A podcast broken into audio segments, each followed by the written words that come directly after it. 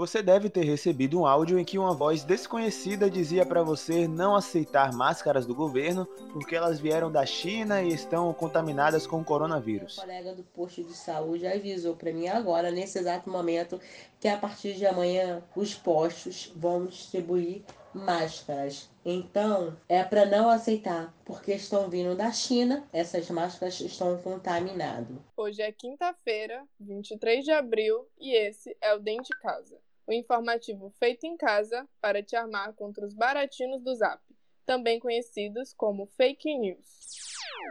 Bom, esse áudio das máscaras é mentiroso e as fontes confiáveis que essa mulher diz que tem não devem ser tão confiáveis assim. Mas isso não é verdade. O Ministério da Saúde realmente comprou máscaras, mas não é para distribuir para todo mundo não, só para os profissionais de saúde. E tem outro ponto que é super importante que tanto o governo quanto os especialistas falam. O vírus não sobrevive nas máscaras ou em qualquer outro produto. Ele não sobrevive durante esse, essa viagem entre a China e o Brasil e por isso não existe esse risco de contaminação contaminação. Pois é. O vírus não aguenta vir da China até o Brasil na sua máscara. Inclusive, o Covid-19, para você ficar sabendo, não fica muito tempo em quase nenhuma superfície. Ele consegue sobreviver mais tempo no inox e no plástico, onde pode permanecer por até três dias. No papelão, ele resiste por um dia inteiro e no cobre por apenas quatro horas. Então, não só as máscaras, mas qualquer produto que venha da China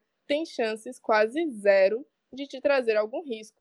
Fique de boa, né? Em Salvador, a única informação oficial sobre distribuição das máscaras até o momento é que a prefeitura vai dar 200 mil máscaras para os vendedores ambulantes. Você tem que se ligar mesmo é nas máscaras feitas de pano, compradas com costureiras. É muito importante que você lave antes da primeira utilização e também depois de usar. Isso porque a máscara pode ter sido feita no mesmo dia em que você comprou. E a pessoa que fez pode ter o vírus e não saber ou não apresentar sintomas, o famoso assintomático. Então é melhor não arriscar, né?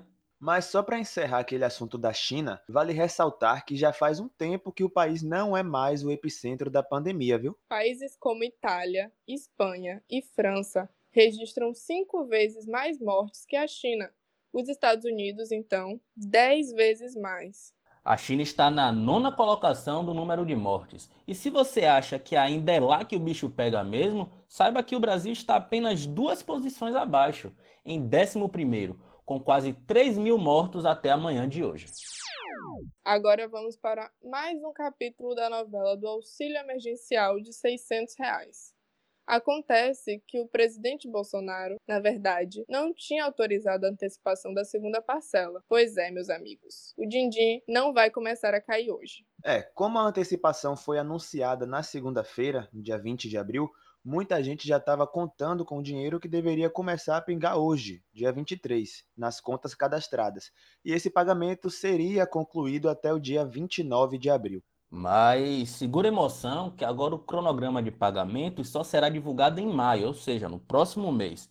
O que significa vestir a fantasia de coelho, dar seus pulos e segurar as pontas por aí, infelizmente. É, inclusive o Ministério da Cidadania já disse que está faltando dinheiro até para terminar o pagamento da primeira parcela e vai ter que pedir aprovação de crédito suplementar e só depois vai conseguir definir o calendário da segunda parte do dinheiro. Tudo isso, segundo o Ministério, porque a demanda pelo auxílio emergencial foi maior do que o governo Bolsonaro achou que ia ser. É mole um negócio desse?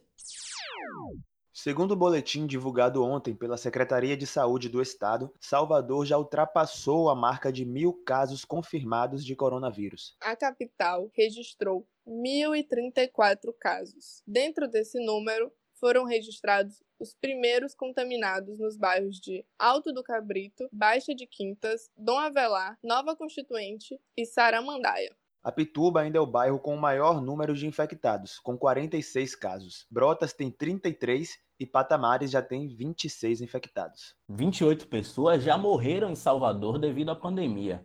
Em segundo lugar, Lauro de Freitas já teve 5 óbitos. Ao todo, já morreram de coronavírus na Bahia 53 pessoas. Você ouviu o informativo Dentro de Casa, uma produção independente dos jornalistas Joyce Mello, Vinícius Nascimento e Wallace Cardoso. Esse episódio teve áudios de Rede Globo. não compartilha informações antes de conferir.